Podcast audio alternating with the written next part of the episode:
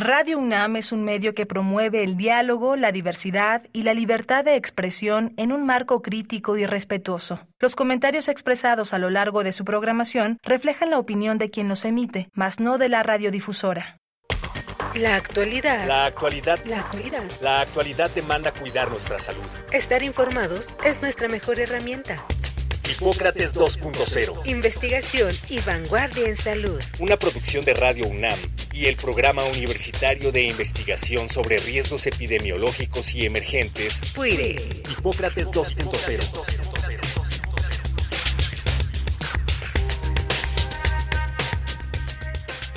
Hola, ¿qué tal? Bienvenidos a Hipócrates 2.0. Yo soy Mauricio Rodríguez, los saludo con muchísimo gusto como cada semana. En el programa de hoy vamos a abordar un tema por demás interesante, importante, porque además hay una doble efeméride. El primero de diciembre de cada año se celebra y se llevan a cabo actividades en torno al Día Mundial de la Lucha contra el VIH-Sida. Y este año 2023 en particular cobra un poco más de significancia que se cumplieron 40 años de la identificación del virus de inmunodeficiencia humana como el agente causal del síndrome de inmunodeficiencia adquirida.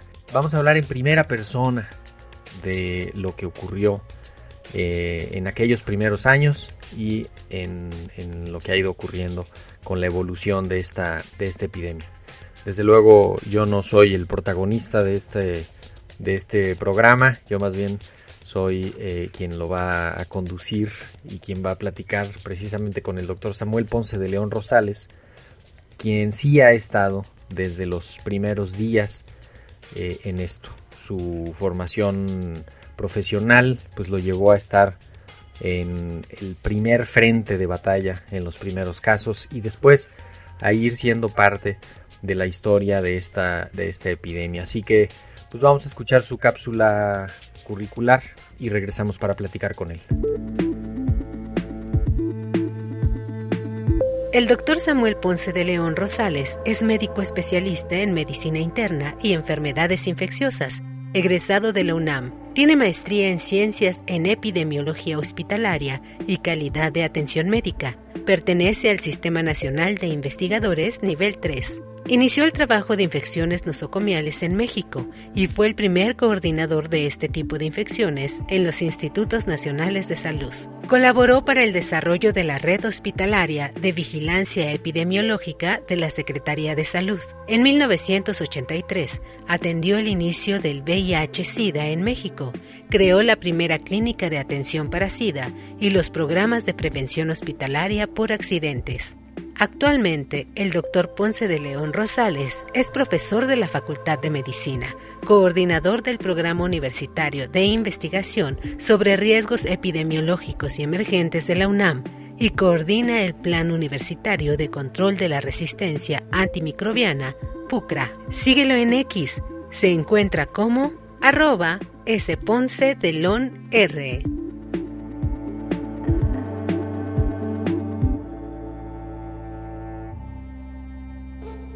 Pues lo primero, doctor Samuel Ponce de León, es darle las gracias. Bienvenido a Hipócrates 2.0.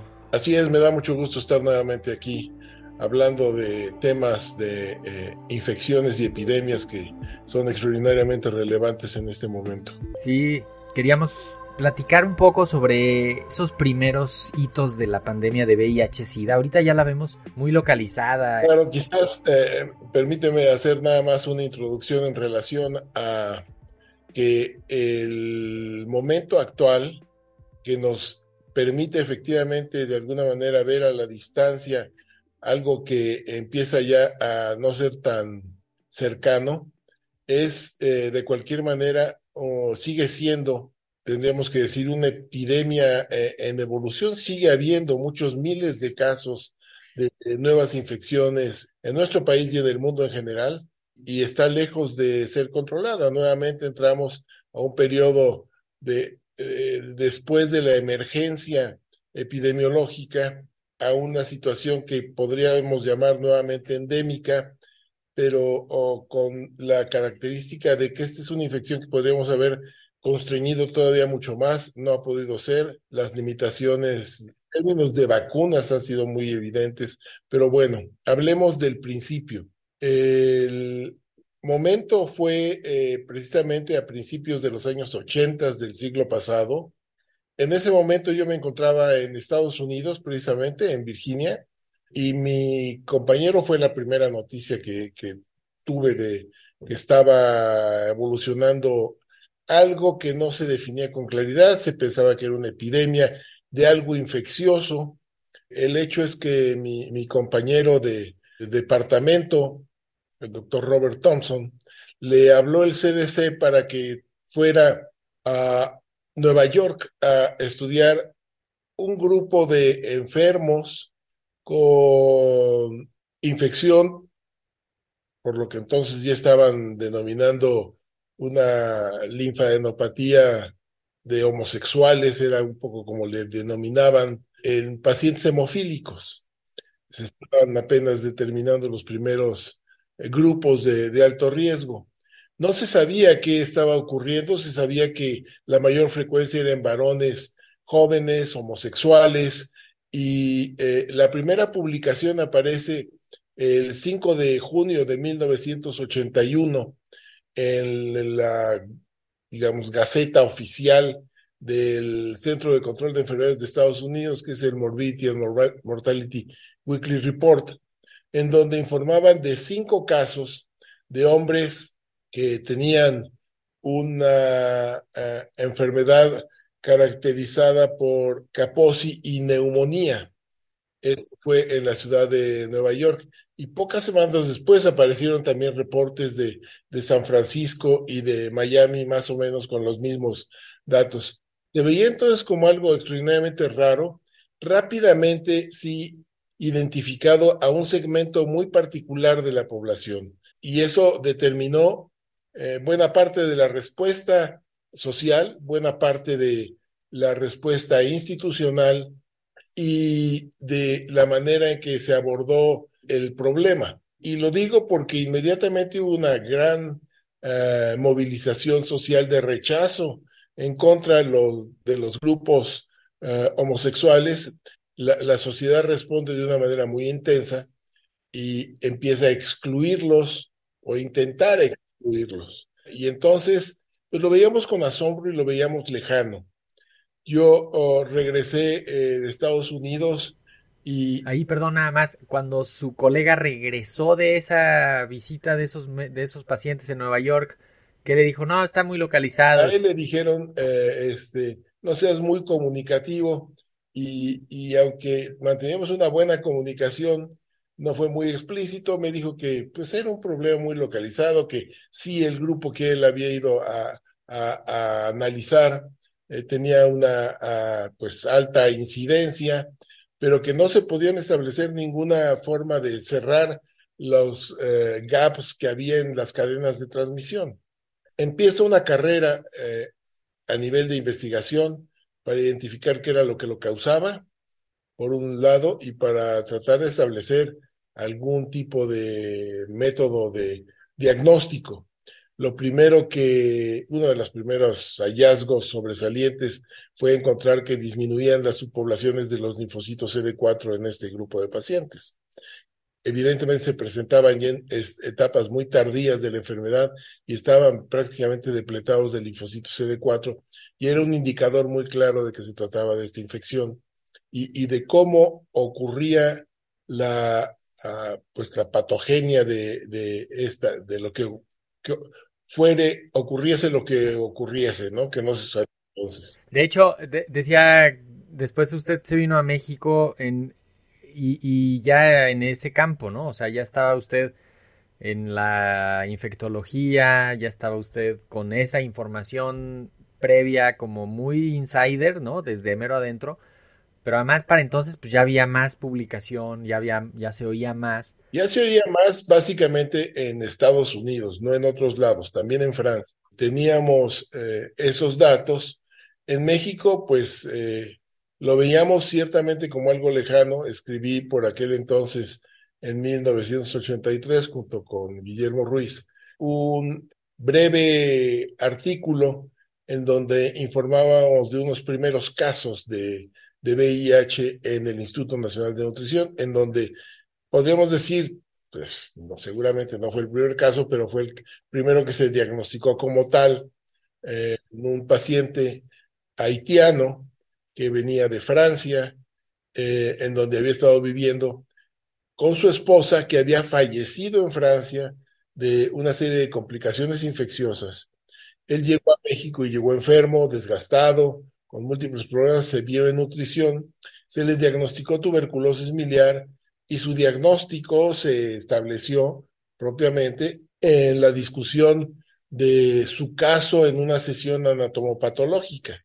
Entonces, eh, fue cuando empezamos a, ver que empezaban a ocurrir casos que los teníamos a nuestro alrededor, que no los estábamos diagnosticando seguramente, y se construyó una primera pequeña serie de casos en, nutrición, se comunicaron y empezamos a establecer un, una llamada de atención en, en nutrición, habiendo identificado los primeros casos y habiendo identificado un poco ya para 1984-85 algunos rasgos epidemiológicos bastante característicos. Este, veíamos cada vez más casos, empezaban a identificar al instituto como un sitio de, de atención de este tipo de, de problemas entonces eh, decidimos construir una área de consulta, de atención, que fue propiamente la primera clínica de atención para pacientes con, con SIDA entonces, que era como se les conocía el síndrome de inmunodeficiencia adquirida. En este tiempo, eh, los grupos de investigación hicieron grandes avances y el primer laboratorio que identificó el virus propiamente el retrovirus fue el, el laboratorio de Luc Montagnier con la doctora Bar Sinosui. Describieron por primera vez eh, lo que podría ser la causa del virus de, eh, del síndrome de inmunodeficiencia adquirida. Y bueno, pues ellos, eh, este es un episodio colateral interesante porque enviaron muestras a diferentes laboratorios para compartir lo descubierto y para corroborar algunos de sus estudios uno de tantos laboratorios fue el laboratorio de Robert Gallo en Estados Unidos, quien también trabajaba en eso y trabajaba eh, con, estaba en eso, eh, pero luego él tomó una de las fotografías o varias de las fotografías, microfotografías que enviaban del laboratorio de Instituto Pasteur para su propia publicación. Hubo ahí toda una discusión, una batalla legal para decir quién era el dueño de, el descubrimiento, porque implicaba regalías y honores y todo esto, finalmente terminaron compartiendo el premio Nobel el grupo de investigadores franceses con Robert Gallo. Ahora ahí detengámonos un segundito. Marzo de 1983, ya llevaban dos años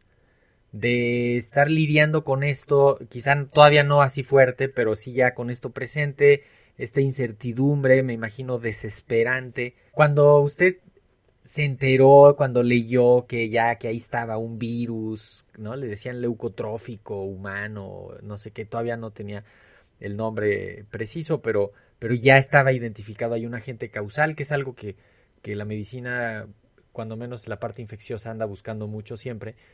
E, en ese momento ¿Usted dónde estaba? ¿Qué hizo? ¿Qué dijo? Yo había salido de México de nutrición, donde estaba ya trabajando como adscrito en enfermedades infecciosas a Estados Unidos. Estuve ya casi un par de años.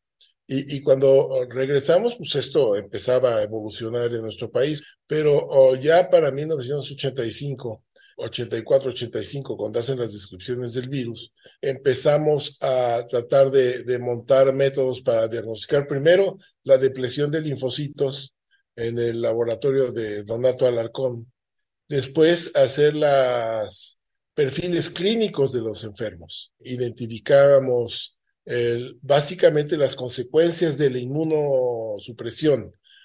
Fue hasta más adelante cuando se pudo disponer ya de pruebas de diagnóstico, los primeros ELISAs que se realizaban de primera generación para corroborar o no el estudio, con estas eh, herramientas ya disponibles. Ocurrieron dos hechos que fueron bastante interesantes. Uno fue que eh, precisamente eh, realizamos un primer estudio de cero prevalencia en varones homosexuales en la Ciudad de México, en donde encontramos que con esta prueba lisa de primera generación, casi entre el 25 y el 30% de los varones que estudiamos estaban infectados. No pacientes eh, sintomáticos, sino pacientes que ahí tenían el virus. Que ahí tenían el virus, lo que también nuevamente puso en situación, enfatizó la alarma que teníamos en ese momento. Y, también debo destacar que en ese momento el secretario de salud era el doctor Guillermo Soberón y el subdirector de epidemiología era el doctor Jaime Sepúlveda.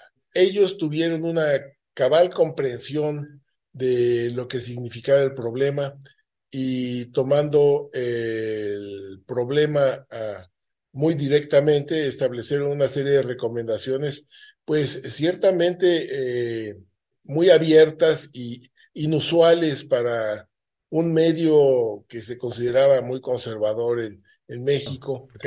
Sí, sí, una recomendación pública muy amplia de que se tenía que utilizar el condón o los preservativos, como preferían decirle entonces, para tener relaciones sexuales, particularmente entre eh, los varones homosexuales.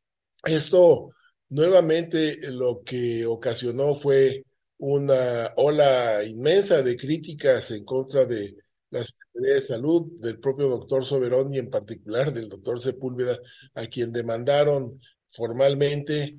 Entonces, grupos reaccionarios delirantes, como Provida, por ejemplo, este, se manifestaban en las calles y en los hospitales eh, no era raro encontrarse con personal de salud, particularmente médicos, que se negaban a atender este tipo de pacientes. Fue interesante eh, en, nutrición, el director era el doctor Manuel Campuzano, pues se dio la indicación de que todos los pacientes se tenían que atender. A lo largo de esa década, eh, ya para entonces, hablando de finales de los ochentas del siglo pasado, se pudo describir con detalle la, situación de una, una segunda epidemia probablemente paralela causada por el mismo virus, pero fundamentalmente en mujeres transfundidas.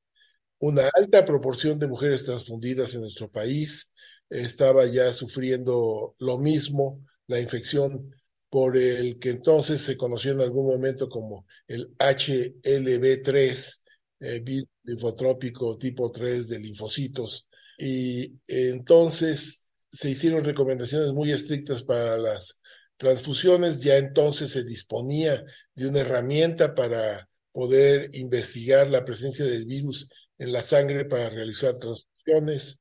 Eh, y se implementó de una manera muy drástica una serie de medidas. Particularmente eh, era muy común eh, entonces la existencia de bancos de sangre, de bancos sangre que recibían donadores, de comillas, profesionales, aunque también donadores voluntarios.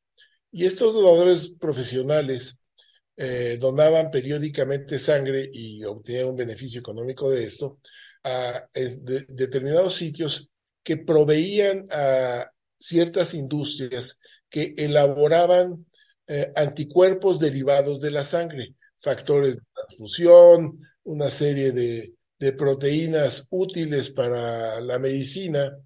Eh, y es interesante porque un poco como explota esto eh, en México, deriva de una llamada que recibí en mi oficina de un eh, colega que era director médico de una compañía que se dedicaba a, este tipo de, actividades, eh, en donde me dice eh, que estaban encontrando un altísimo, altísimo, 80% de positividad en personas que ejercían esta práctica de donar profesionalmente sangre, porque la compañía directamente no tomaba la sangre, la tomaban en bancos de sangre, que eran como los que obtenían la sangre y la revendían, digamos. Y ellos, para optimizar sus gastos, reutilizaban los equipos de transfusión.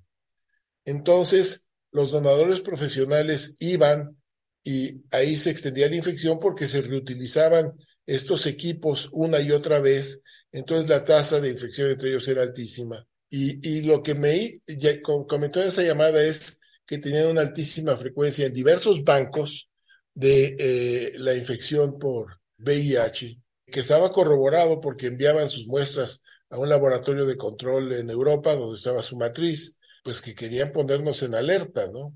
Esto lo comunicamos con la Secretaría de Salud y derivó en una serie de implementaciones regulatorias en donde se prohibieron los bancos de sangre.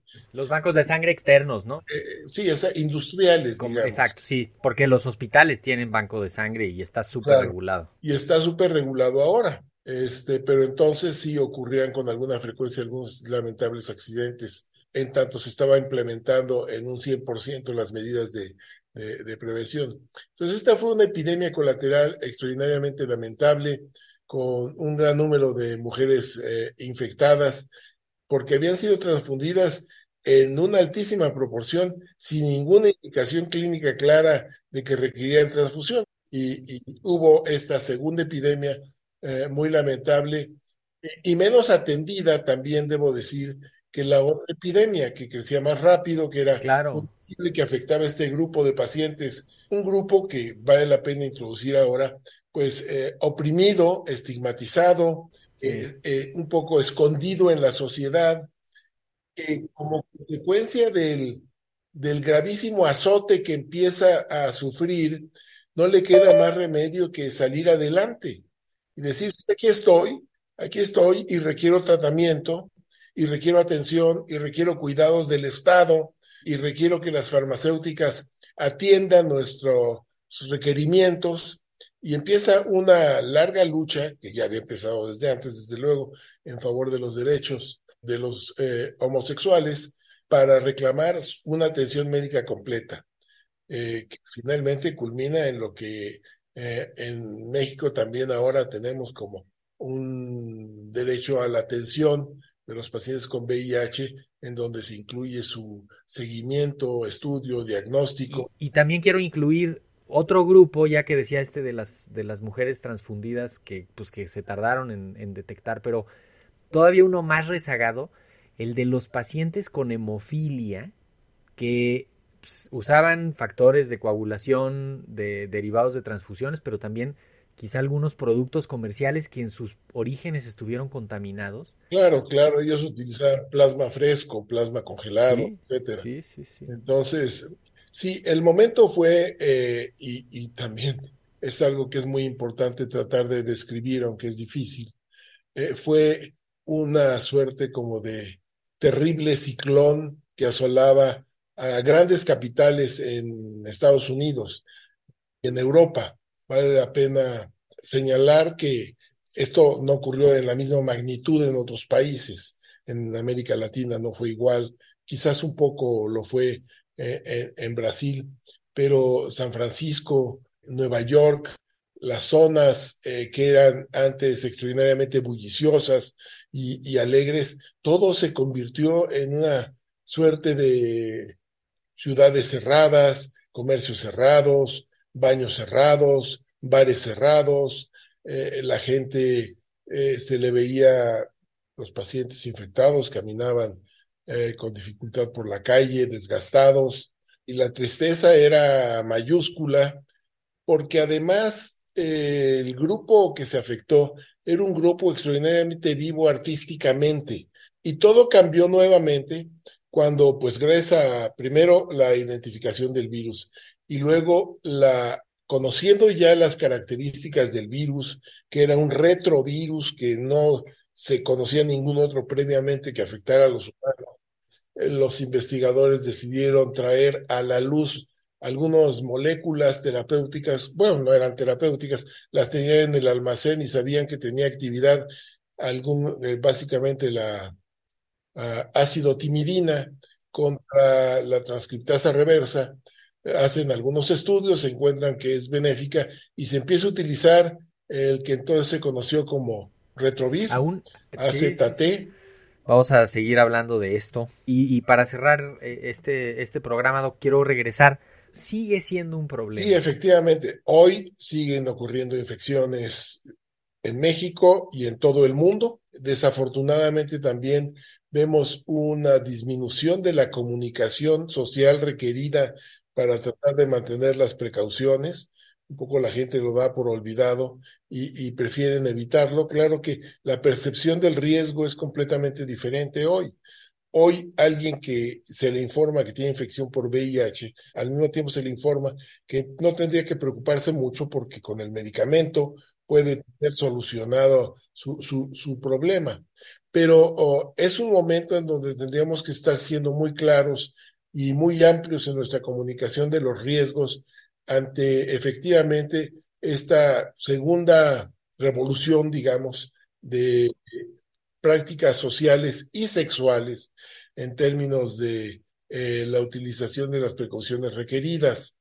Eh, no conozco ninguna uh, comunicación reciente en términos de cuál es la práctica segura de utilización de condón. Por ahí hay algunos reportes en estudiantes, pero no en los grupos de más alto riesgo y sabemos que siguen siendo los varones homosexuales que tienen prácticas sin precauciones, los que tienen más riesgo de transmisión de su infección, que no están al tanto, además de que están infectados, que es aproximadamente el 20% de los infectados en nuestro país y en el mundo. Después, las mujeres transgénero son eh, uno de los grupos de mayor riesgo. Después, las homosexuales que practican la, la prostitución. Y es un poco donde se ha concentrado la transmisión de la infección. Eh, la situación sigue siendo compleja y se puede complicar aún más ante estos cambios sociales que están ahí, que no se van a detener, pero es responsabilidad de la autoridad en salud eh, tenerlos en su atención para dar los mensajes requeridos que yo no los veo no los veo y desafortunadamente se requieren de una manera urgente porque la educación, y este es un tema que tendríamos que abordar también de manera interesante, eh, tendría que ocurrir desde eh, los primeros años de la educación escolar. Eh, entonces, los libros de texto gratuitos tan discutidos no se han discutido en términos de cuáles son los elementos eh, que requieren integrar en sus contenidos para tener un buen conocimiento de lo que es la prevención, por un lado, y de lo que es la prevención para la salud. Pues con esto nos vamos. Muchísimas gracias, doctor. Muchas gracias. Gracias al equipo de Radio UNAM. Espero que nos acompañen la próxima semana. Yo soy Mauricio Rodríguez. Sigan en sintonía de Radio UNAM. Hasta la próxima. Hipócrates 2.0 es una producción de Radio UNAM y el Programa Universitario de Investigación sobre Riesgos Epidemiológicos y Emergentes, PUIRE, coordinado por el doctor Samuel Ponce de León. Te esperamos la próxima semana. Hipócrates 2.0 Radio UNAM. Experiencia sonora. Experiencia sonora.